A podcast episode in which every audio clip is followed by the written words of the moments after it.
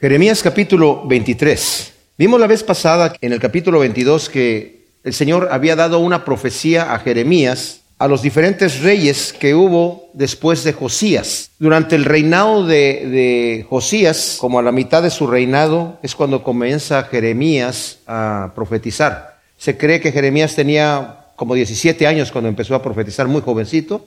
Y pues el ministerio de Jeremías en aquel entonces era muy bien visto porque el rey Josías fue un rey que hizo reformas en, el, en Judá, en Jerusalén, para volver a, la adoración del Señor, hizo lo bueno delante de los ojos de Dios, restauró el templo, encontraron las escrituras allí, ya la gente no sabía lo que el Señor había dicho, no conocían al Señor por algunas generaciones, entonces se había olvidado de las leyes de Dios. Había muchos falsos profetas que se habían levantado diciendo cualquier disparate y encontraron el rollo de la ley y lo leyeron y vieron ahí las bendiciones que el Señor promete al pueblo si obedece sus mandamientos, pero también las maldiciones que están ahí si lo dejan. Y como este rey Josías entró muy joven a, a gobernar y ve que cuando le leen el libro de la ley, se asusta porque escucha las maldiciones y ve eso es lo que han estado haciendo nuestros padres, ¿verdad?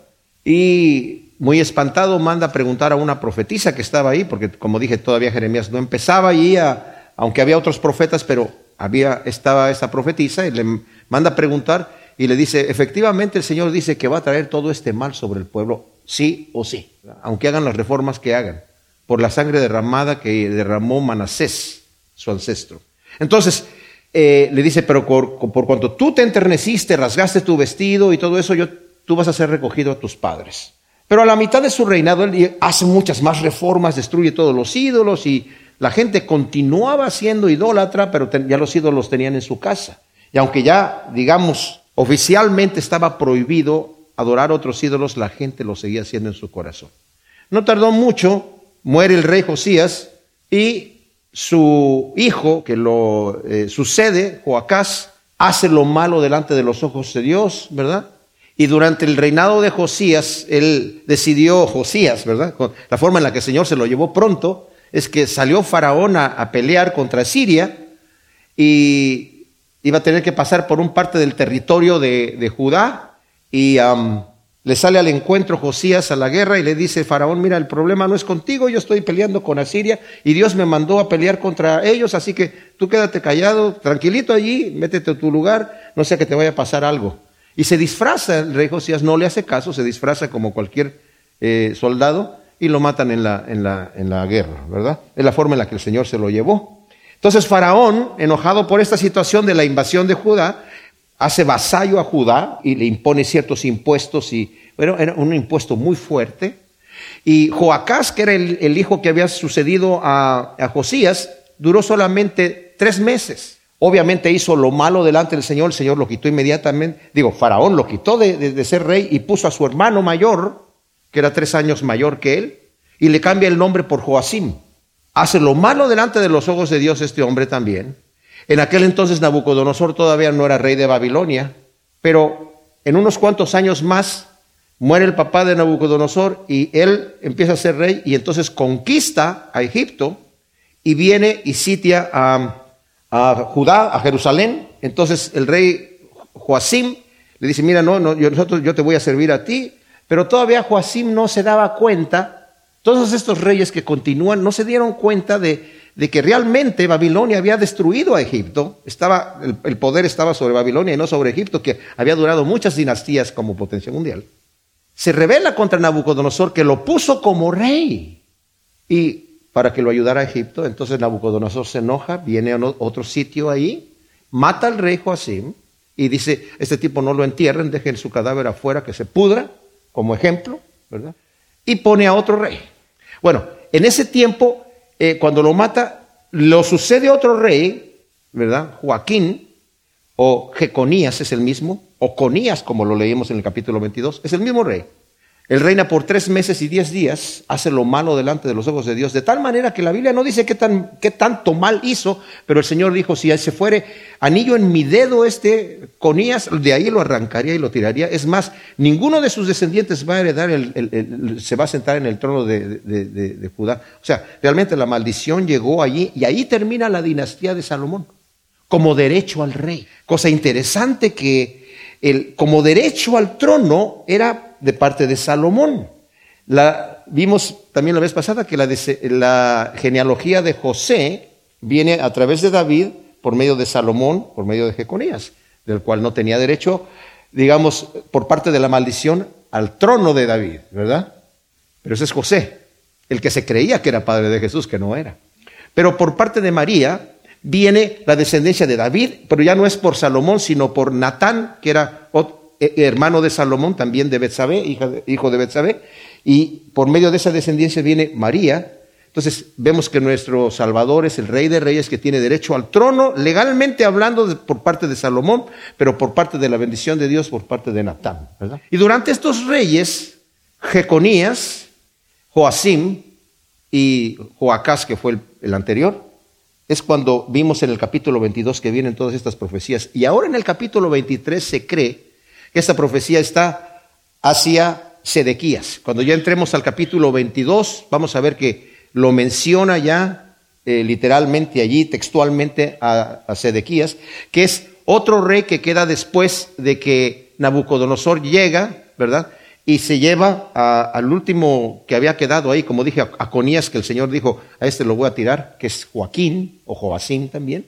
Se lo llevan preso allá a Babilonia, está ahí unos 37 años en la cárcel y después otro de los reyes de Babilonia que sucede más adelante a Nabucodonosor, lo saca de la cárcel y lo vemos en el capítulo 52, final de, aquí de Jeremías, que también Jeremías lo narra eh, y lo, restauran, pues ya no regresa nuevamente a Jerusalén, ya no regresa allí, pero se queda en la casa del rey de Babilonia comiendo hasta que se muere de viejo ahí.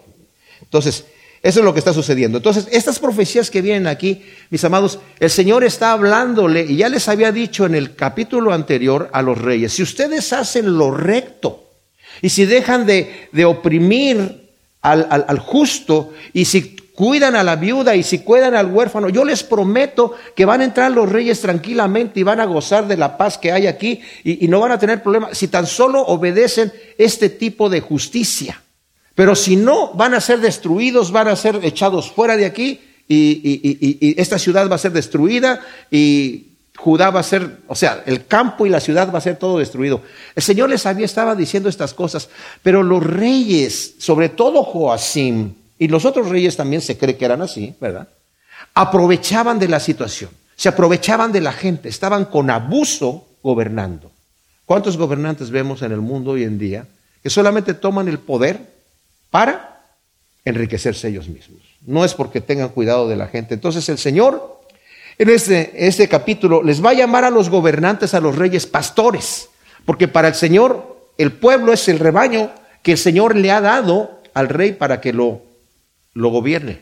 Por eso David fue un rey conforme al corazón de Dios, porque como pastor de ovejas, cuidaba sus ovejas. No era un pastor asalariado. ¿Se acuerdan cuando David está entrevistándose con Saúl y le dice Saúl, oye, pero, eh, tú vas a salir a pelear con este hombre y, mira, tú eres un, muchachito y este hombre es un gigante, ¿verdad? Contra Goliat. Le dice, cuando yo estaba cuidando las ovejas de mi padre, si venía un león o un oso, yo les, y tomaba una de las ovejas, yo iba y con mis manos los despedazaba. Dios lo entregaba en mis manos. O sea, no era el tipo de pastor que decía, ay, es un león, es un oso, porque se lleve la oveja, total, una no es ninguna, ¿verdad? ¿Para qué arriesgo mi vida? Era el tipo de pastor que buscaba el bien de las ovejas. Y por eso fue un rey conforme al corazón de Dios, porque así es nuestro Salvador. Pero aquí estos reyes estaban abusando. Entonces le dice en el versículo primero, hay de los pastores que destruyen y dispersan las ovejas de mi pastizal, dice Yahvé. Por eso así dice Yahvé, Dios de Israel, acerca de los pastores que pastorean a mi pueblo. Vosotros habéis dispersado mis ovejas, las habéis ahuyentado y no las habéis atendido. He aquí, yo os castigo por la maldad de vuestras acciones, dice Yahvé. O sea, como dije, las profecías anteriores eran acerca de Joacás, de Joacín, de Jeconías, y esta es durante Sedequías, aunque hace referencia a todos los gobernantes malvados, llamándoles pastores que destruyen y dispersan las ovejas de mi pastizal. Dice el Señor, estas son mis ovejas. Es un llamado de atención para cualquier pastor, que debemos saber, los que somos pastores, que la congregación que el Señor nos ha encomendado no es nuestra, No son nuestras ovejas, son sus ovejas y nosotros vamos a tener que dar cuenta al Señor de cómo estamos atendiendo a las ovejas y le estamos dando alimento sólido. Eso solamente le estamos dando dulcecitos, ¿verdad? Entonces, y aquí dice, ustedes han desatendido mis ovejas. Si el Señor te pone, en este caso los ha puesto como reyes. No, mis amados, nadie está en la posición que está por sus propias pistolas, como decimos en México, sino está porque el Señor lo tiene allí. A Faraón le dice el Señor, yo te he puesto allí para mostrar en ti mi poder. Nabucodonosor, el rey de Babilonia, él se sentía que él era el rey grande de ahí, que estaba ahí, y le dice Daniel, no, tú estás aquí porque Dios te ha puesto allí. Dios quita y pone al que él quiere. Y tiene un sueño Nabucodonosor y se lo interpreta Daniel y le dice, tu sueño significa que tú eres esa cabeza de oro de la estatua que viste y el Señor te ha entregado a ti los reinos de la tierra. Dios te los entregó a ti.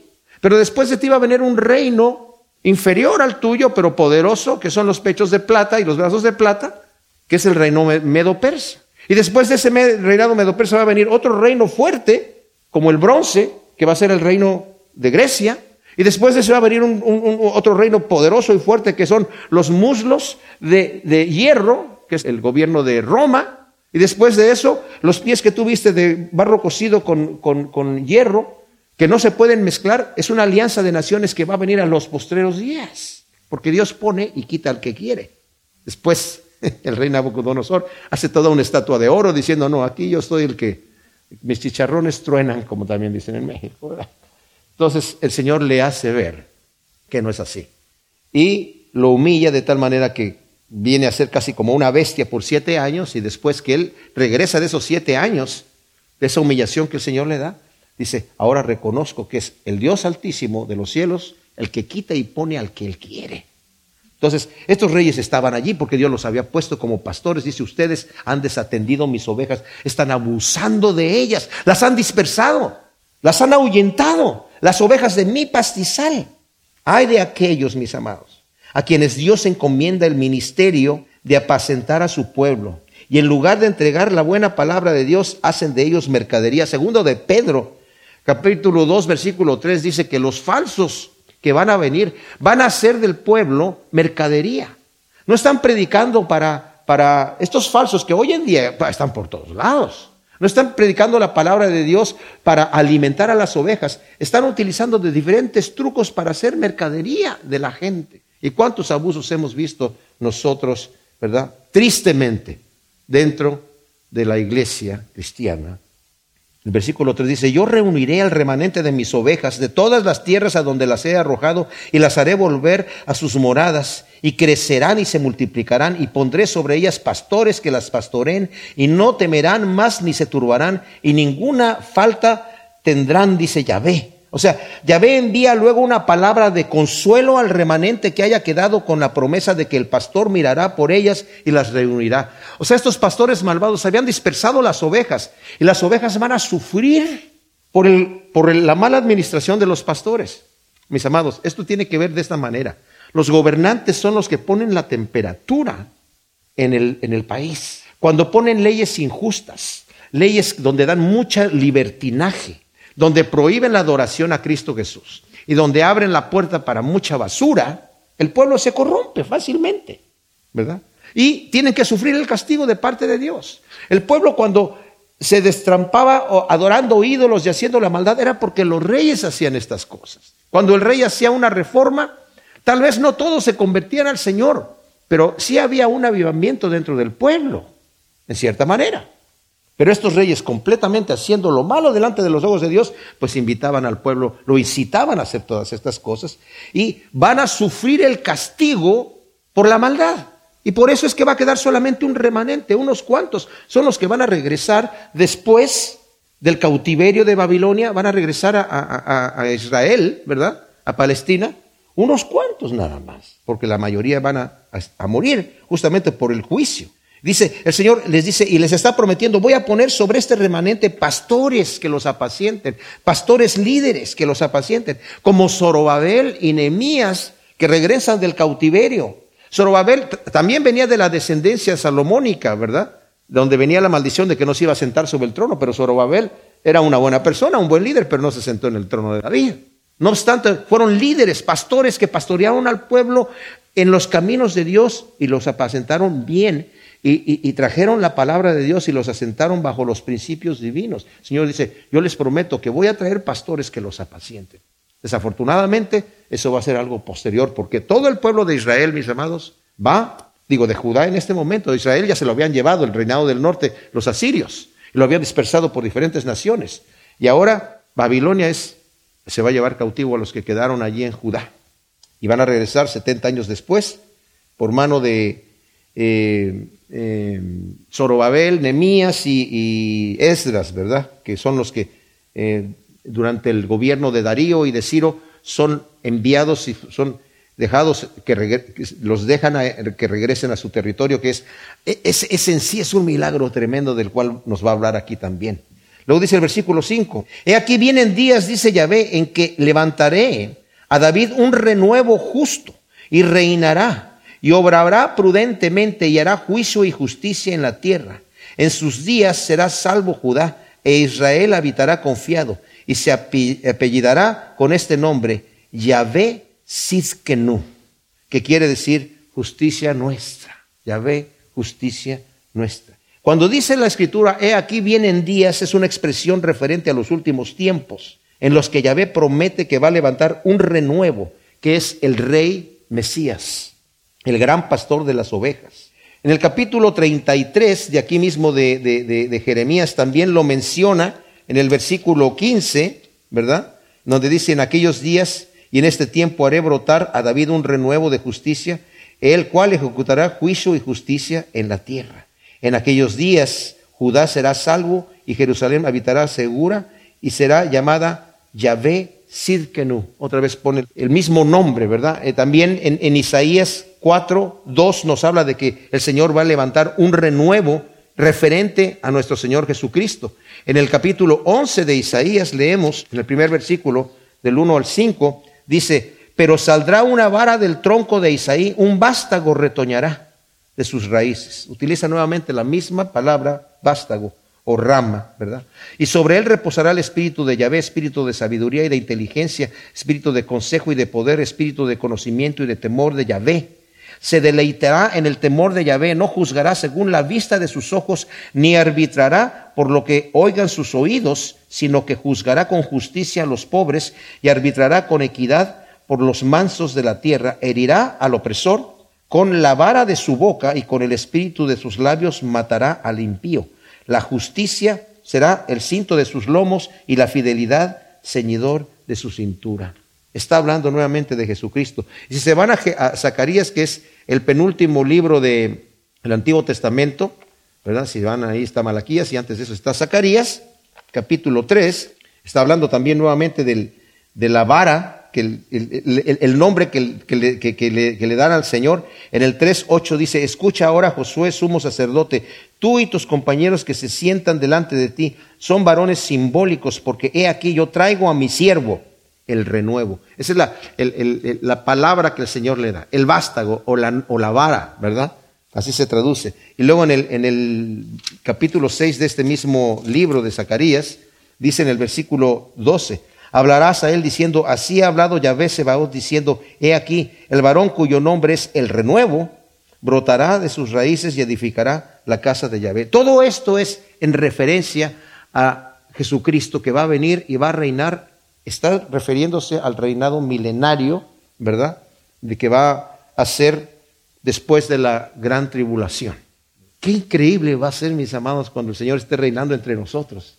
¿Se imaginan ustedes Jesucristo reinando físicamente en esta tierra? En un reinado de justicia, donde la maldad va a ser exterminada, va a reinar con vara de hierro. Es ahí donde nosotros vamos a estar reinando con el Señor también con vara de hierro. La justicia va a ser impuesta mano dura, ¿verdad?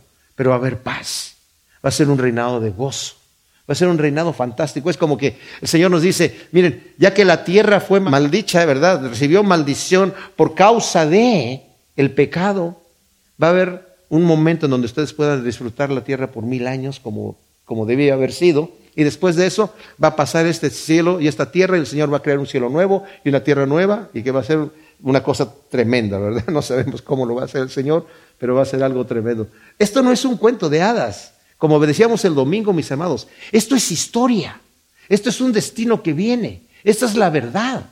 Las cosas del Señor no son cosas que se quedan allí etéreas en el aire. Es la realidad. Cuando Cristo estaba delante de, de, Pilato, le dijo, yo para eso he venido. ¿Eres tu rey? Sí, soy rey. A eso he venido. Para dar testimonio de la verdad. La verdad. ¿Qué es la verdad? O sea, tú tienes tu verdad, yo tengo mi verdad. No, no, la verdad es una sola. La verdad es la realidad. Y la realidad es que Cristo, mis amados, así como vino y murió, la muerte más documentada en la historia es la muerte de Cristo Jesús. Como murió y resucitó, así va a venir nuevamente y va a imponer su, su trono aquí. Créalo el que lo crea y el que no lo crea no importa, va a ser igual así. Entonces, eh, rey de reyes, el rey de reyes va a administrar juicio y justicia, el pueblo habitará confiado ya que su nombre será Yahvé Sid que no justicia nuestra. Yahvé Sid que no también significa que Él es nuestra vindicación, pues en Él somos constituidos justos en la presencia de Dios por medio de la fe en Jesús. Él es nuestra justicia, mis amados. Él es nuestra justicia. No solamente es que, ah, vamos a estar en un reinado justo. Sí, vamos a estar en un reinado justo. Pero ya ve nuestra justicia. Yo soy justo delante de Dios por medio de Él. Al que no conoció pecado, lo hizo pecado para que nosotros fuésemos justicia de Dios en Él. Segunda de Corintios 5:21, ¿verdad? Luego nos dice aquí, mirad que llegan días, dice Yahvé, en que no dirán más vive Yahvé que hizo subir a los hijos de Israel a la tierra de Egipto, sino vive Yahvé que hizo subir y trajo la descendencia de la casa de Israel de la tierra del norte de Babilonia y de todas las tierras a donde los había arrojado y habitarán en su tierra. O sea, el Señor está diciendo, el pueblo de Israel estaba alababa a Dios. Cuando se refería al Señor decía, vive Yahvé que sacó a su pueblo de la tierra de Egipto, porque las proezas que hizo el Señor para sacar al pueblo de Israel de Egipto eran tremendas. Las señales que hizo, las plagas que trajo a Egipto, cómo dividió el mar, cómo hizo sacar agua de la roca, cómo, cómo les dio a comer en el desierto el maná, cómo estaba, los cubría una nube durante el día y una columna de, fuego durante la noche los calentaba. Los sostuvo por 40 años. Tremendo milagro, sus ropas nunca se envejecieron. Dice el Señor, ni siquiera se te hinchó el pie nunca caminando, nunca, nunca tuviste problemas allí. Yo te sostuve esos 40 años. Dice, aunque eso fue una grandeza y decías, vive Yahvé que nos sacó de la tierra de Egipto a su pueblo. Dice, la proeza de volverlos a traer aquí después de que van a estar allí desesperanzados en Babilonia diciendo, ya, ya estamos podridos aquí, nunca vamos a poder regresar. El Señor dice, yo los voy a volver a traer. ¿Saben qué, mis amados? Muchos de los comentarios que hay bíblicos antes de que hubiera sido reconstituida Israel, ¿verdad? ahora como últimamente en Palestina, de que se declaró el Estado de Israel, en 1948, ¿verdad? Fue, toda la gente pensaba antes, ¿verdad? Pues esas son, esas son profecías para el milenio, para, después, de, para después del milenio, cuando el Señor restaure aquí eh, nuevamente a, su pueblo. Pero vemos que también se está refiriendo a la restauración que el Señor está haciendo hoy en día. Estamos viendo esa profecía cumplida, donde el Señor nos está trayendo Nunca una nación como Israel mantuvo su integridad y su nacionalidad. Todas las naciones que han sido dispersadas se mueren, se aniquilan. Pero Israel es la única que ha, permanecido. Y, y la vemos, ese milagro lo vemos hoy en día. En el versículo 9 del capítulo 23 de Jeremías, el Señor ha venido hablando aquí a los malos pastores, a los reyes que estaban de alguna manera gobernando mal al pueblo de Dios y el Señor les llama la atención y les dice que efectivamente van a ser castigados. El Señor va a tomar cuidado de sus ovejas y las va a volver a recuperar y a volverlas a traer a su territorio y termina hablándonos del último rey de reyes y pastor de pastores que es Cristo Jesús, que es el que va a integrar nuevamente a su pueblo nuevamente, porque estos reyes malvados dispersaron a sus ovejas. Pero a partir del versículo 9, al final del capítulo, va a hablar a los profetas. También se refiere a los sacerdotes. Estos son los falsos profetas, ¿eh? Y es tremendo lo que va a decir aquí. Mi corazón, dice Jeremías, está quebrantado dentro de mí, todos mis huesos se estremecen. He venido a ser como un ebrio, como un hombre vencido por el vino a causa de Yahvé y a causa de sus santas palabras. La tierra está llena de adulterios a causa de falsos juramentos, la tierra está de luto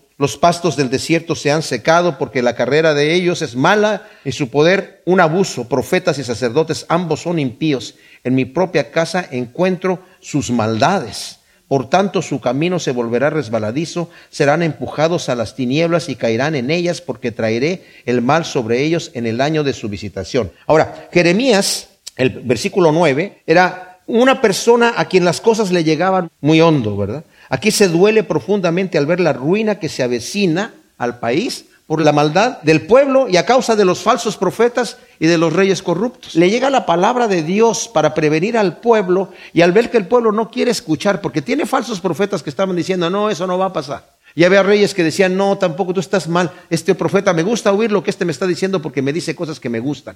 Hay gente así hoy en día, no quieren saber la verdad. ¿Quién quiere oír? Un juicio. ¿Quién quiere oír una palabra de algo malo que le va a pasar. No, yo no, no quiero que me digas que yo tengo que sufrir en este mundo, tendréis aflicción, pero confiad que yo, y a través de muchas tribulaciones entraremos en el reino de Dios. Me está, no, no, pero tú declara, ¿verdad? Y di lo que tú quieras y, vas a ser próspero. Eso sí me gusta. I like, I like, I like. Dime lo bonito, dime, estás muy bien lo que estás haciendo, Dios te va a decir, eh, aquí, yo estoy contigo, ¿verdad? Y esas iglesias donde tenemos esos predicadores motivacionales están llenas. Quieren que les digan, está bien lo que estás haciendo. Oye, pero es que yo, yo soy un, ¿Quién, no, ¿Quién no peca? Todos somos pecadores. Cristo vino por los pecadores. Entonces, claro, tranquilo. Dios ya sabe que eres polvo. Ok, aquí me quedo.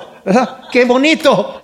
Yo una vez escuché a alguien que dijo, soy libre. Bueno, tenía manita de plomo, ¿verdad? Pero libre porque decía, pues todos somos pecadores. Ay, sí. No, qué barbaridad. Mi corazón está quebrantado. Soy como un ebrio al ver a la gente así, que no quiere escuchar. Y viene el juicio de Dios. Dios está previniendo a su pueblo. La tierra, dice, está llena de adulterios, tanto en sentido figurado como literal. Y Yahvé muestra su desagrado maldiciendo la tierra por la perversidad y el abuso de los reyes y profetas sacerdotes. Aquí en la Biblia textual traduce mal el versículo 10 porque dice, la tierra está llena de adulterios a causa de falsos juramentos. La tierra está de luto. Está mal traducido porque la palabra ahí también, donde le pone juramentos, significa maldición. O sea, la tierra no está destruida a causa de, los falsos juramentos. Está, está destruida porque Dios la maldijo. ¿Y por qué la maldijo? Por los adulterios y la perversidad de la gente. La Reina Valera 960 la traduce así, que es correcto. Está de luto y los pasos del desierto se han secado porque la carrera, o sea, la forma de caminar, la forma de comportamiento de ellos es mala. Y el poder de los reyes y de los sacerdotes y de los profetas es un abuso. Están abusando de la gente. Nuevamente, vemos lo que nos dijo en el primer versículo ni el segundo dos, uno y dos. Los pastores están aprovechando y abusando de la gente. Y por eso la tierra está así. Yo la he maldicho, dice el Señor, por cuanto sus gobernantes han abusado y practicado todas estas abominaciones, estos adulterios, como dije, en sentido figurado hacia los ídolos, pero también las fornicaciones físicas, literales, ¿verdad? Y en el 11 dice, profetas y sacerdotes, ambos son impíos en mi propia casa, o sea, en el mismo templo de Dios están practicando sus maldades, en la misma casa que estaba consagrada al servicio de Dios, están practicando sus maldades. Por tanto, su camino se volverá resbaladizo, serán empujados a las tinieblas y caerán en ellas, porque traeré el mal sobre ellos en el año de su visitación. O sea, el año de la visitación es el año del juicio, es el año donde el Señor va a traer el juicio que ha prometido, mis amados. Tremenda. Miren, mis amados, cuando el Señor nos previene de cosas así, nos está hablando de la realidad de lo que va a venir. Debemos de tomar en serio la palabra de Dios. Yo sé que todos tenemos nuestros trabajos, tenemos nuestra vida cotidiana, lo que tenemos que hacer, pero mis amados, estamos aquí de paso. Estamos aquí de paso. Nuestra meta está en la eternidad. Y todo lo que hacemos aquí tiene que venir centrado en lo que viene eternamente. No tomemos la cosa de la iglesia. Bueno, sí, tengo toda mi vida y tengo mi religión aquí, es mi paquetito para recargarme, para sentirme bien y estar, estar en paz con Diosito Santo y estamos todos bien. Sino, mis amados, necesitamos saber que nuestra vida tiene que tener una meta. No digo que dejemos nuestros, todo el mundo se que, deja su trabajo y se dedica al ministerio tiempo completo. No, porque necesitamos doctores cristianos, abogados cristianos, constructores cristianos, de todos los tipos de oficios cristianos, amas de casas cristianas, de todo. Pero mi vida está consagrada al Señor. José, cuando estaba sirviendo en Egipto, servía a Dios en lo que le daban a hacer. Tanto que Potifar dijo, Dios está con él porque todo lo que él hace prospera. Estaba haciendo su trabajo, pero lo estaba haciendo bien hecho. Dios lo bendecía. Entonces dice el versículo 13, entre los profetas de Samaria he visto esta locura, profetizan por Baal, extraviando a Israel mi pueblo. Entre los profetas de Jerusalén he visto algo horrible, adúlteros y mentirosos que apoyan a los malvados para que nadie se convierta de su maldad. Todos ellos se me han hecho como Sodoma y sus habitantes como Gomorra. Wow, wow, wow. Los profetas de Samaria, fíjense que se refiere primero a los de Samaria, que era el reinado del norte antes, cuando se dividió el reinado de, Israel entre lo que sería Israel al norte y Judá al sur, la capital del reino del reinado del norte, bajo el reinado de Jeroboam y después de todos los reyes que vinieron, era Samaria. Y la capital del reinado del sur era Jerusalén. Dice, está hablando acerca de los, de los profetas que profetizaban en Samaria y que habían sido llevados por Asiria y profetizaban en el nombre de Baal. ¡Qué locura! Profetizando en el nombre de, Baal. Y con su mal ejemplo hicieron pecar al pueblo. Dice, pero ahora también los profetas de Jerusalén hicieron peor que los profetas de Samaria, ya que no aprendieron el juicio que vino de parte de Yahvé a Israel. El reinado del norte por sus abominaciones, ¿verdad? En lugar de arrepentirse y se hicieron más rebeldes, adulterando y profetizando mentiras y apoyando a los malvados. O sea, el reinado del sur, viendo lo que le pasó a Israel que fueron llevados cautivos a Siria. A los profetas les habían dicho, si no se arrepienten, se los van a llevar cautivos. Viendo lo que les pasa, en vez de que eso suceda, de que ellos se arrepientan, hacen cosas peores. Fíjense lo que dice aquí, en mismo Jeremías, en el capítulo 3, el Señor reprende a, Judá ¿verdad? Por sus pecados abominables. Y le dice el versículo 6, en los días del rey Josías, este fue el rey bueno, ¿verdad? En los días del rey Josías, dice Yahvé, ¿has visto lo que hace la apóstata Israel? Ella anda sobre todo monte alto y, sobre todo algo frondoso y ahí fornica. Después de haber hecho todo esto, me dije, se volverá a mí, pero no se volvió. Y Judá, su pérfida hermana, o sea, el reinado del sur, vio que yo había despedido al apóstata Israel, el reinado del norte, por sus adulterios y que le había dado carta de divorcio, o sea, se lo llevaron los auxilios. Y aún así no tuvo temor Judá, su pérfida hermana, sino que también ella fue y se prostituyó. Y sucedió que a causa de su fornicación, que le era liviana, se prostituyó con la piedra y con el leño y profanó la tierra. Ni con todo esto su pérfida hermana Judá se volvió a mí con corazón sincero, sino fingidamente, dice Yahvé. Y me dijo Yahvé, la apóstata Israel se ha mostrado más justa que la pérfida Judá. O sea, el reinado del norte, que fue un reino perverso, se vio más justa que el reinado del sur. Se convirtieron como Sodoma y Gomorra, dice el Señor. Se pervirtieron. ¡Wow! Es un desprecio que el Señor tiene aquí, ¿verdad? Llamándolo Sodoma y Gomorra. Por tanto, así dice Yahvé, dice el versículo 15. Yahvé Sebaot, acerca de estos profetas, he aquí yo les doy a comer ajenjo y les doy a beber aguas de hiel, porque de los profetas de Jerusalén ha salido la impiedad hacia toda la tierra. Así dice Yahvé Sebaot, no escuchéis a los profetas que os profetizan y os llenan de vanas esperanzas, visión sacada de su propio corazón, no de la boca de Yahvé. Y dicen de continuo a quienes me desprecian, Yahvé ha dicho tendréis paz, y a todo el que anda en la dureza de su corazón le dicen ningún mal vendrá sobre vosotros. Pero ¿cuál de ellos ha estado en el consejo de Yahvé para percibir y oír su palabra? ¿Quién de ellos ha oído su palabra y la ha escuchado? O sea, el, Señor en el versículo 15 decreta juicio sobre los falsos profetas porque incitaron al pueblo a pecar con su mal ejemplo y sus falsas profecías que las daban en el nombre de Yahvé, sin que Él los hubiera enviado. Y Yahvé le dice al pueblo a través de Jeremías que no escuchen a esos falsos profetas porque les están profetizando paz a quienes, a los que aborrecen a Dios. Dice, esta gente me aborrece a mí, les dice, no importa, tú no, nada te va a pasar, vas a seguir igual. Dándoles falsas esperanzas. Van a llegar esas esperanzas para su ruina y destrucción. Y Jeremías pregunta, pero ¿quién de ellos ha estado en el consejo de Yahvé para percibir su y oír su palabra? Los falsos profetas y los falsos maestros inventan doctrinas que van en contra de la palabra de Dios, mis amados, contradiciendo y añadiendo conceptos falsos. Son sensacionalistas y promotores del Evangelio de la prosperidad, ¿verdad? y de la palabra de fe, del libertinaje. O sea, van en contra de la palabra de Dios. Mis amados, no hay ninguna doctrina nueva. Lo que está escrito aquí está escrito aquí. Y toda, palabra que yo predique en el nombre de Dios tiene que venir respaldada por lo que dice la palabra de Dios, mis amados. El predicador que empieza a predicar sus propias fantasías porque recibió revelación, porque no sé cuánto, y, toma fuera de contexto las cosas que están en la escritura para predicar algo nuevo, wow, hay de aquella persona. Luego dice el versículo 19, he aquí una tempestad de Yahvé ha salido con furia, si una tempestad se arremolina, se precipita sobre la cabeza de los impíos, no se apartará la ira de Yahvé hasta que haya ejecutado y realizado el propósito de su corazón. En el final de los días entenderéis perfectamente. Nuevamente Jeremías anuncia el castigo inminente e inevitable que Yahvé traerá sobre los impíos, por cuanto no han querido arrepentirse. Pero dice que la ira de Yahvé no se va a apartar de ellos hasta que el castigo sea consumado. Y una vez que el castigo sea consumado, el remanente va a entender por qué vino ese castigo. Yo les digo, la gente que se fue llevada cautiva, eh, lo vamos a ver más adelante Jeremías porque es espectacular cómo sucede esto. La gente que es llevada cautiva ya, todavía tienen esperanzas de que se van a regresar rápido porque hay falsos profetas en Babilonia que les están diciendo, no, eh, van a regresar y rápidamente el Señor los va a librar y los va a llevar allá, dando esas profecías falsas. Y todavía escribían a los que estaban acá en, Judá todavía que no se los habían llevado cautivos, a los reyes, a los gobernantes. Ese Jeremías que está allí está profetizando que, diciendo, planten viñas y edifican casas porque ahí se van a quedar por un buen tiempo, 70 años, mátenlo, métanlo a la cárcel, callen en la boca a ese hombre. Ya cuando ven que ya se quedaron ahí un buen rato, ¿verdad? Se van a dar cuenta. Entonces vamos a entender por qué el Señor envió este castigo. Porque nos rebelamos contra el Señor.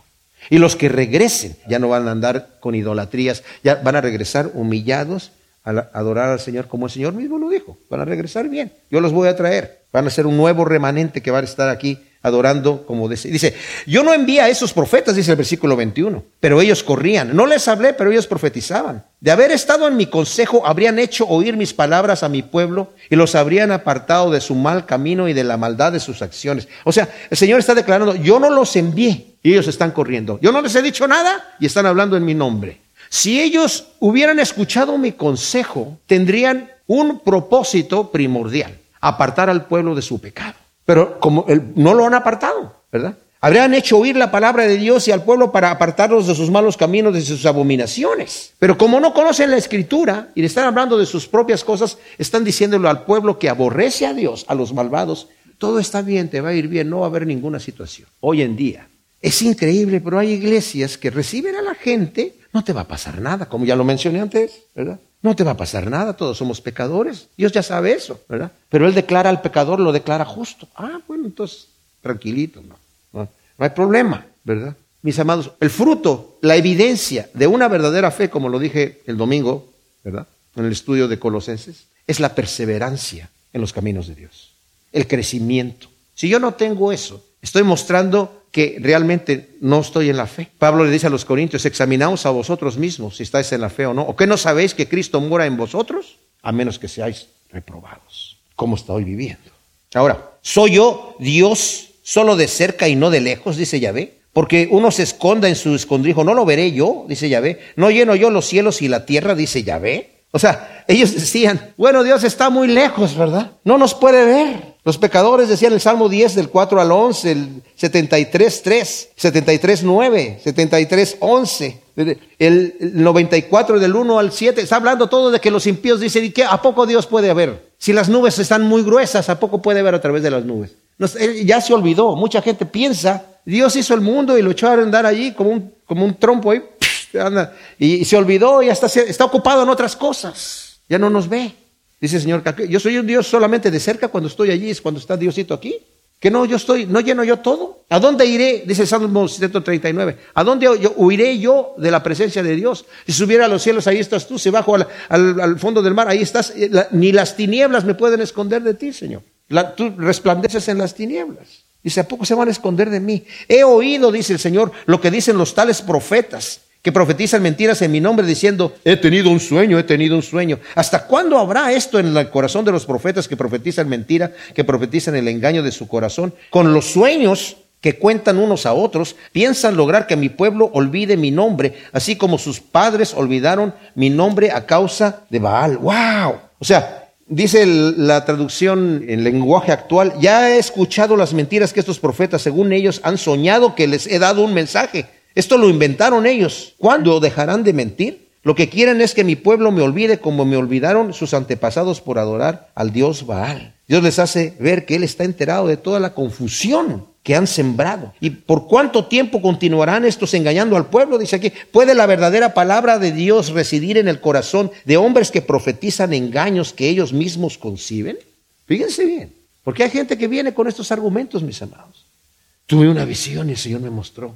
Wow, ese es el nuevo plan de Dios para la iglesia. Apartan de la verdad a los que quieren acercarse a Dios y hacen que se vuelvan incrédulos y aún ateos por sus mentiras. Porque la gente tiene hambre de Dios y cuando empiezan a oír estas gentes que no están hablando de parte de Dios, los están apartando. Lo dice el versículo 28. El profeta que tenga un sueño, cuento es su sueño. Y el que reciba mi palabra, diga mi palabra con fidelidad. ¿Qué tiene que ver la paja con el trigo? Dice Yahvé. No es mi palabra como fuego, dice Yahvé, como un martillo que rompe la piedra en pedazos. O sea, el Señor está diciendo, el profeta que tenga un sueño, que cuente su sueño, cuenta tu sueño que tuviste. A lo mejor comiste mucha pizza o mucha cebolla en la, cena y, y, soñaste algo raro, ¿verdad? Dice, pero el que tenga mi palabra, que la diga con fidelidad, luego dice, ¿qué tiene que ver la paja con el trigo? El trigo es la palabra de Dios, la paja, ¿para qué te sirve? No es nada. Tuviste un sueño, qué bonito, ¿verdad? Pero ¿qué tiene que ver una cosa con la otra? Dice, mi palabra es como una piedra, es como un fuego que consume, como, una, como un mazo que rompe la roca. O sea, ¿queremos que Dios nos hable, mis amados? Aquí está, aquí está la palabra de Dios, aquí la tenemos. Es la, la mayoría de las veces como el Señor nos va a hablar así. Entonces, el Señor desafía, ¿verdad? A los falsos profetas, di, di tus, di tus sueños, ¿verdad? Pero no lo vas a poder comparar con la palabra de Dios. Por tanto, he aquí yo estoy contra los profetas, dice Yahvé, que hurtan mis palabras cada cual a su prójimo. He aquí yo estoy contra los profetas, dice Yahvé, que sueltan sus lenguas y dicen, Él dice. He aquí yo estoy contra los que profetizan sueños falsos, dice Yahvé, y los cuentan y extravían a mi pueblo con sus mentiras y su jactancia, porque yo no los he enviado, ni les he dado orden, ni ningún provecho han traído a este pueblo, dice Yahvé. O sea, dice, hurtan mis palabras. ¿Qué quiere decir esto? Que oían cómo decían los verdaderos profetas de Dios, utilizaban ciertas frases. Así dice Yahvé. Oh, así dice Yahvé, ellos también decían. O como vamos a ver más adelante, la carga del Yahvé. O sea, la carga era una profecía de juicio, ¿verdad? Para prevenir al pueblo. La carga de Yahvé es esta, ¿verdad? Pero utilizaban esas frases, están hurtando mis palabras, pero para hablar de, lo que está en su propio corazón. Y sueltan sus lenguas diciendo, Él dice cuando yo no he dicho nada. ¡Wow! ¡Qué tremendo! Dice Santiago, tengan temor, no se levanten muchos maestros entre ustedes porque van a recibir un juicio más severo, mayor condenación. Porque si yo me levanto aquí a decir que el Señor dice y el Señor no ha dicho nada, el Señor va a decir, a ver, ven acá, ¿qué estás hablando? Yo no he dicho eso. Solamente tienes que levantarte cuando yo, cuando yo diga, entonces tú te levantas. Pero si yo no he dicho nada, dice el versículo 33, cuando este pueblo o el profeta o el sacerdote te pregunto diciendo, ¿cuál es la carga de Yahvé? Le responderás, vosotros sois la carga y yo os desecharé, dice Yahvé. Si un sacerdote o uno del pueblo dice carga de Yahvé, lo castigaré a él y a su casa. Ahora, la palabra hebrea masá que literalmente significa carga, tiene dos significados. La carga de algo que yo me voy a echar al hombro y la voy a cargar, voy a levantar algo, una carga, ¿verdad? Y la otra es un oráculo de Dios que hace referencia especial a ciertas amenazas o ciertos castigos que se ciernen sobre los destinatarios. O sea, estos castigos, si tú no escuchas la voz de Dios, va a venir. A eso se le llamaba carga. Los profetas la utilizaban. Los profetas verdaderos utilizaban esta palabra con toda la seriedad que el caso requería, pero en los, en los, contemporáneos de Jeremías lo usaban para burlarse de él y de su mensaje, cuando deberían de temblar ante el juicio que dicha carga comunicaba. Y le decían, ¿cuál es la carga de Yahvé? Burlándose. Carga de Yahvé, ay, carga de Yahvé, carga de Yahvé, ya, ya, cállate la boca, muchacho, ¿verdad? Wow. Dios muestra su disgusto hacia los que se burlaban preguntando, ¿cuál es la carga de Yahvé? Y le dice a Jeremías que les responda, ustedes son la carga. Ahora, en algunas de sus Biblias dice profecía, la palabra es masá, que significa carga. La utilizaba mucho Jeremías, cuando, Isaías cuando hablaba en contra de Babilonia, en contra de, Egipto, en contra de Dom. En las diferentes profecías decía, la carga de Yahvé, pum, es esta. Pero la palabra es masá, que literalmente significa carga.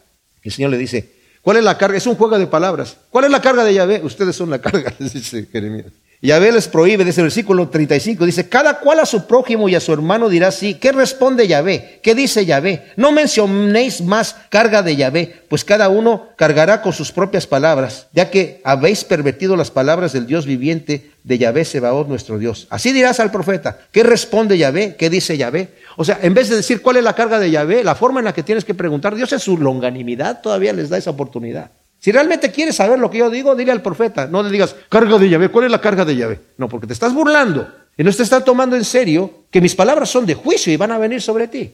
Así que si quieres saber, dile, ¿qué es la palabra de Dios? ¿Qué dice Yahvé? ¿Qué es lo que está diciendo? ¿Hay alguna palabra de él? Ten respeto y ve con solemnidad lo que el Señor está diciendo. Escucha con solemnidad. Y fíjense cómo el Señor aquí les va a decir en el versículo 36 dice, no mencionéis más carga de Yahvé, pues cada uno cargará con sus propias palabras. Versículo 28. Pero si persistís en decir carga de Yahvé, entonces así dice Yahvé, por lo mismo que decís esta palabra, carga de Yahvé, aun cuando yo he enviado a decir, no digan carga de Yahvé, entonces por haber dicho, yo os olvidaré por completo y os arrojaré de mi presencia juntamente con la ciudad que di a vosotros y a vuestros padres y traeré sobre vosotros afrenta perpetua y humillación eterna que no serán olvidadas. ¡Wow, wow, wow! O sea, el Señor está hablando en serio. Si continúan hablando y haciendo, haciendo burla de, de mis palabras y diciendo y que continúan diciendo carga de Yahvé, carga de Yahvé, eso lo decían también los falsos profetas, burlándose de Jeremías. Pero al burlarse de Jeremías, mis amados, estaban burlando de Dios. Porque Jeremías no estaba hablando sus propias palabras. Él estaba hablando lo que el Señor le decía. Entonces, si ustedes están diciendo eso, yo voy a traer sobre ustedes, dice, fíjense, no he escuchado yo una, una cosa tan tremenda como está aquí este versículo final. Traeré sobre vosotros afrenda perpetua y humillación eterna que no serán olvidadas. ¡Wow! Tomemos en serio las cosas de Dios. Dios es misericordioso, longánime, amoroso, paciente, amoroso, mis amados. Pero debemos de tomar en serio su palabra. Cuando nos advierte, ten cuidado. El que escucha mis palabras y las pone por obra, va a ser esa casa fundada sobre la roca que no va a caer nunca. Pero el que las escucha se emociona, qué bonito está, pero no las hace, va a ser esa casa fundada. Es una casa todavía, porque estoy escuchando las palabras de Dios y sí, qué bonito pero estar fundada sobre la, arena y cuando venga la tormenta, cuando vengan los problemas, cuando venga la, eh, adversidad, va a caer. ¿verdad? El Señor nos está previniendo. Tomemos la buena palabra de Dios y como dice, eh, leamos nuevamente el, versículo 9, mi corazón, dice Jeremías, está quebrantado dentro de mí y todos mis huesos se estremecen. He venido a ser como un ebrio, como un hombre vencido por el vino a causa de Yahvé y a causa de sus santas palabras. Él tiene bien para mí. Sus palabras son perfectas. Su palabra, Salmo 119, ¿verdad? Es para mí todo, es la lámpara a mis pies, mis amados. Pero debemos de tomar en serio lo que el Señor tiene para nosotros. Quiere Él el bien, pero quiere apartarnos del mal y quiere que sepamos que todo lo que nosotros hacemos tiene una consecuencia. Gracias te damos, Señor, por tu palabra. Te pedimos que siembres estas semillas en nuestro corazón y que den su fruto, asiento por una en el nombre de Cristo. Amén.